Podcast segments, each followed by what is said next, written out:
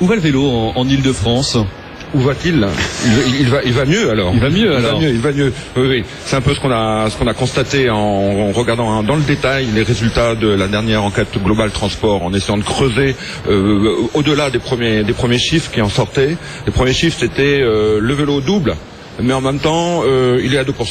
Donc tout ça était un petit peu décevant, c'était euh, une performance, mais on n'arrive pas à, à- à- à la promouvoir cette performance avec un chiffre de 2%. Donc avec Jérémy, on a essayé de creuser pour voir qu'est-ce qu'il en était réellement, euh, où était la performance du vélo aujourd'hui en Ile-de-France. De ça va sortir euh, une nouvelle note de, de l'IAU. Euh, Qu'est-ce que vous avez souhaité mettre en avant dans, cette, dans ce travail? Euh, deux choses en fait. On a travaillé à la fois sur les évolutions, c'est-à-dire essayer de retracer un peu l'historique de ce qui s'est passé, puisque on a la chance d'avoir euh, des enquêtes qui remontent jusque dans les années 70, et donc ça nous permet de voir euh, quelle a été l'évolution sur 40, qui a presque 50 ans de, de vélo. Et puis on a essayé, comme le disait Dominique, de voir, de dépasser ce, ce 2% pour aller vers euh, des choses que masque la focale régionale, pour aller vers des choses qui sont, euh, en gros, on a pris un territoire sur lequel le vélo s'est beaucoup développé sur les 10-15 dernières années, qui est Paris. Alors tout le monde va dire Paris est à part, euh, Paris est spécifique, mais en même temps c'est vrai, mais il y a des enseignements à en tirer qui peuvent se généraliser ailleurs. Et rien n'était dit puisqu'il y a, dans les années 90, en 1991, personne ne faisait encore de vélo à Paris. Ça ne s'est développé qu'il y a 15-20 ans.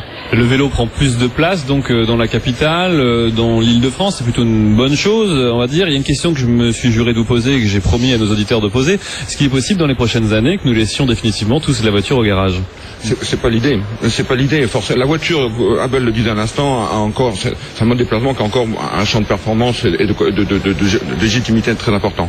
Euh, par contre, ce qui compte, c'est que on peut, c'est le vélo, c'est pour ceux qui veulent et peuvent.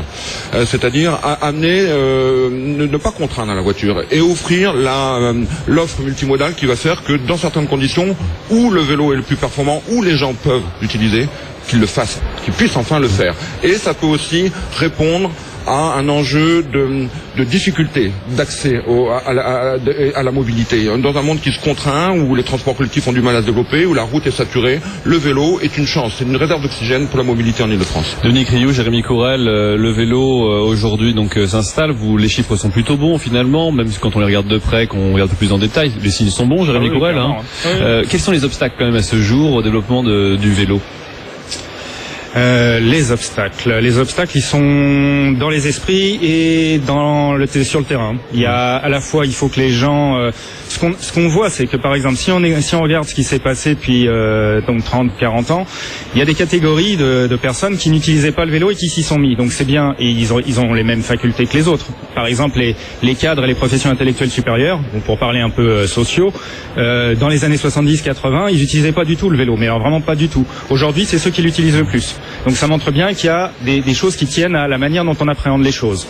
Après, il y a des questions d'aménagement. Oui, et là il y a encore beaucoup de, de travail, on aura l'occasion d'en reparler je pense dans les prochaines minutes euh, d'Eurolibre sur France Bleu 107.1 à Paris, parce que le temps file et la montre joue contre nous.